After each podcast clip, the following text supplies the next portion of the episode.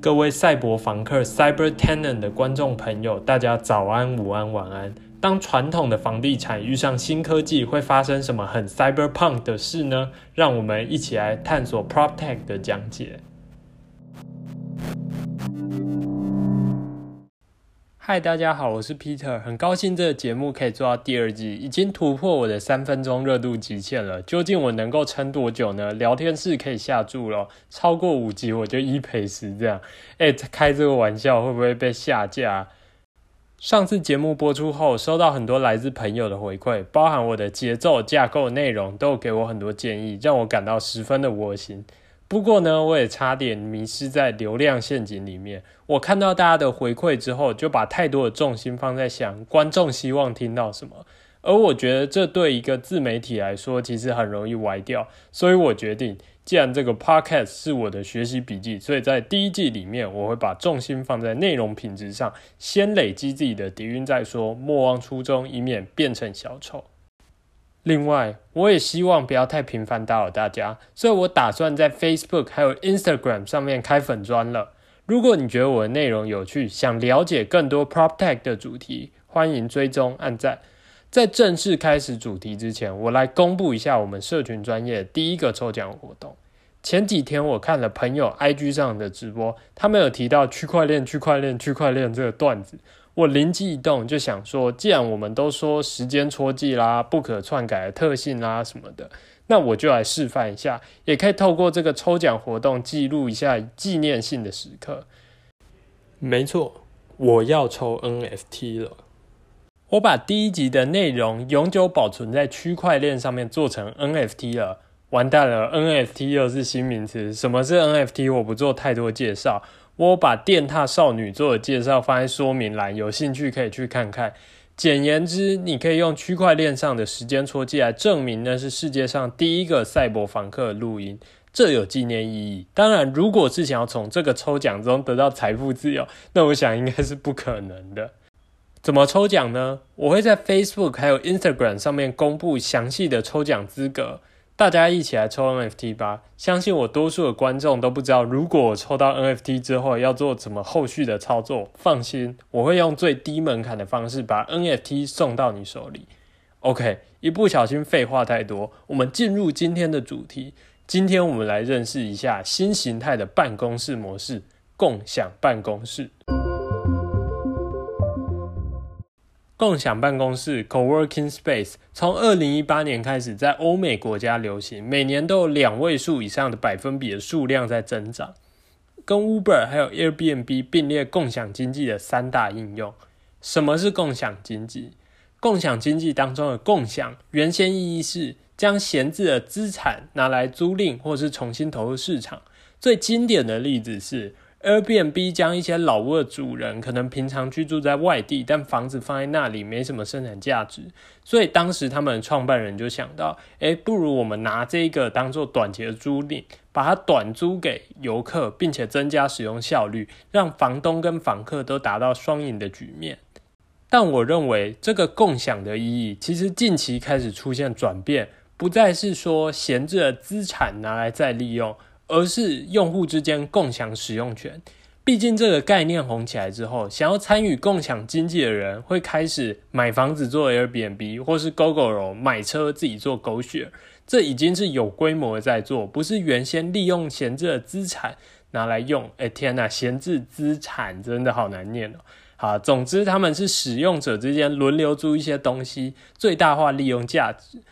最直观的例子。比如说，你可能需要在早上的时候骑车，其他人会是在下午或晚上。所以，GoShare 或是 iRent 他们就可以提供你一台车，让每一天的不同时段都有不同人来租，大家共享使用权。大家不用一人买一台车，大抵来说是省钱又省空间。OK，那办公室要怎么共享？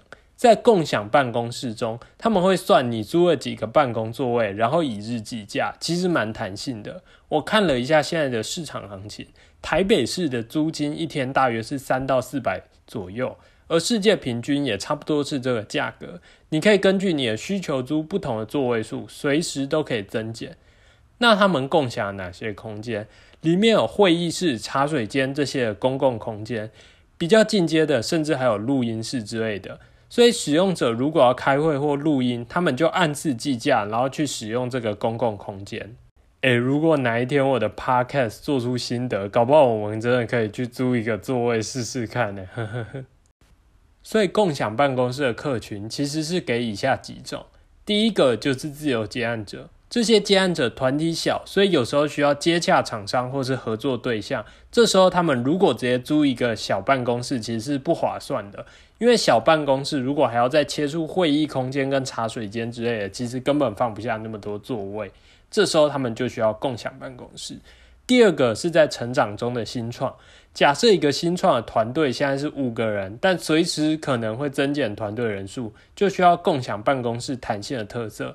如果今天团队扩编，他们就可以多租几个座位。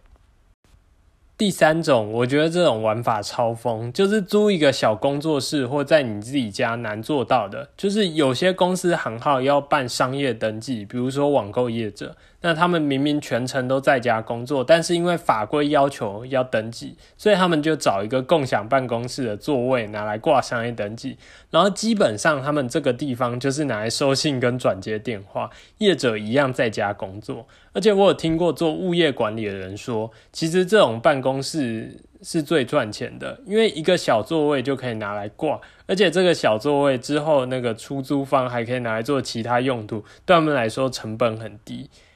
以上是共享办公室的简介，概念很简单，但其实背后需要有强大的技术在背后支持。第一个技术是需要有一个完整的评价系统跟完整的介绍页面，简言之就是资讯要充分。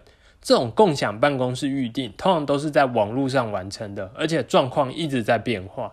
像我就有看过一种抱怨。本来有人是想要刻意去租一个安静的地方，所以选一个容纳人数比较少的共享办公室。结果后来办公室人很满，因为租的人变多了，但是其他行号的人跟挤在共同的空间的时候，就会互相干扰。这时候虽然这些原本想要租安静地方的人可以退租，但下一批的使用者估计又是差不多的体验。所以如果他们有一个公开透明的评价系统，就可以减少这样的问题。大家租之前就可以看其他人是怎么看这间办公室的，去媒合个别的需求。目前来看，我昨天大概划了二三十个台湾的共享办公室，感想是他们都只专注做租赁的服务，可是他们的用户评价机制做得不太好，所以吵杂之类的问题就比较难处理。不可能叫想租的人坐在办公室里面一个礼拜，看那个办公室哪个时段很吵，会议室容易被借走，这样子弹性快速的特性就会被稀释。哦，对了，我讲了一个我相关的经验，我之前要试训面试，所以租了小木呃小树屋两个小时。然后我每次都会讲成小木屋，然后跑出就是那一间松饼店。像我很不爽的时候，然后我要抱怨，我就打小木屋，然后就跑出那间松饼店，我就更气了。OK，总而言之是我被隔壁的人吵，然后当下很生气，可是不知道怎么给负评。后来结果客服他只有在后面的时候用赖跟我讨论当时的情况。那我就在想说，难道我要真的去跑 Google 划每一间小书屋的评价吗？这对我来说真的太麻烦了。这就是评价机制的重要性。至于介绍页面，我觉得共享办公室可以参考 Airbnb。除了评价机制之外，还有蛮多细节，包含你的容纳人数、设施，有时候还推荐你相近、相似的房源，全部一站式完成。我觉得这就会舒服很多。第二个基础是一个电子化的物业管理系统，简称 PMS。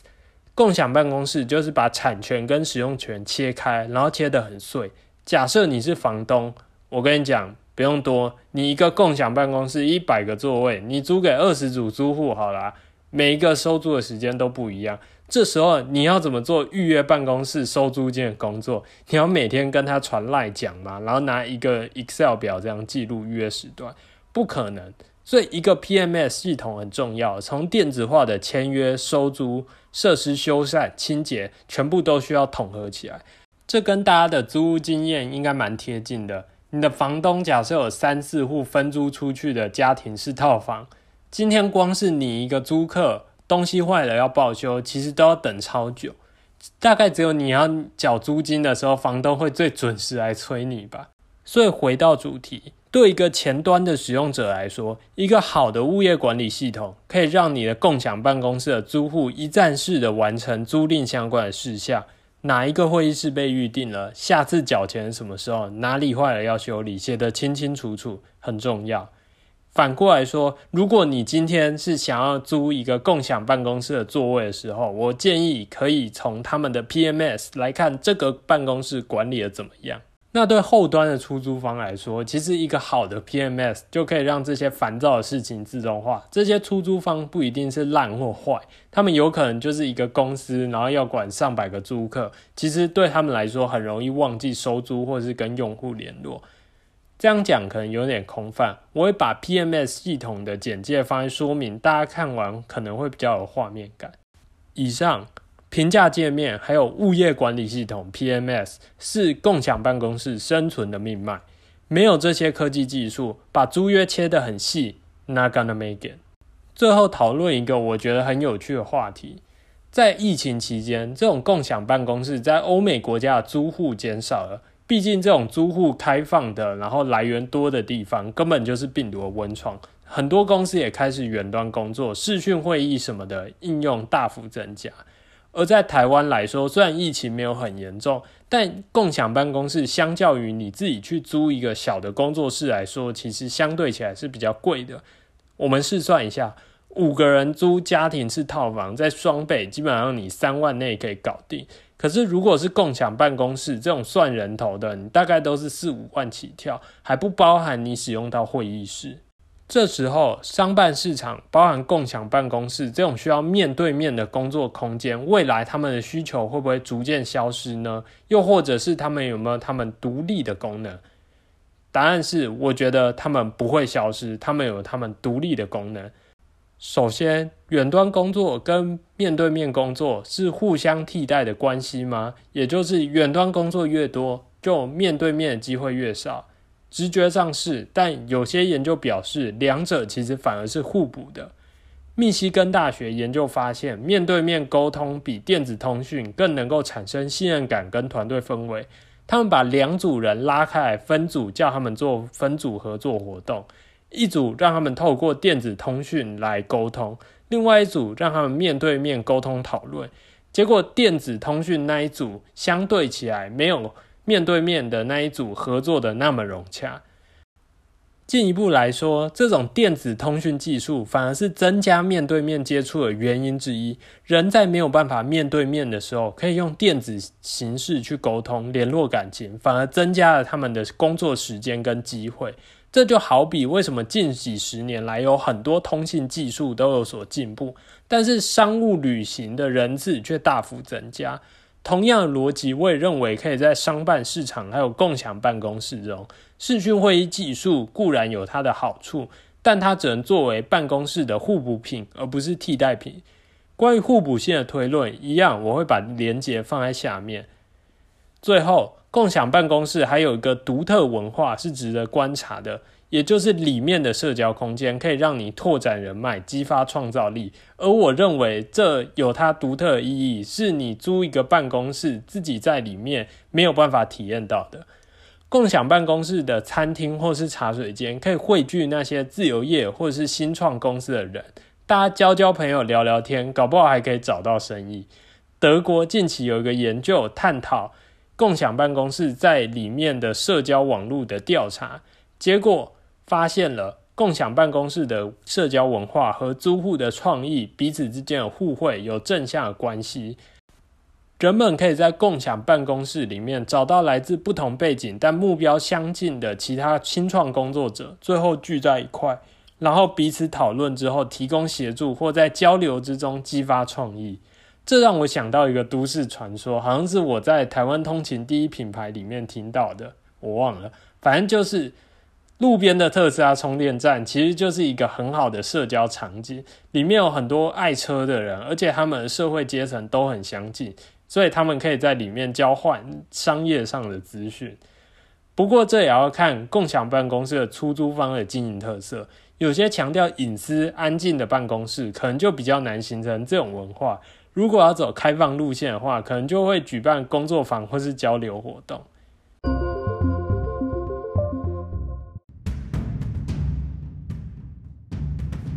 OK，节目又到了尾声。今天我们公布了社群粉砖的 NFT 抽奖活动，记得去抽。我们还有介绍共享办公室的成功要素跟特有文化，欢迎观众留下反馈。赛博访客的听众，我们下次见。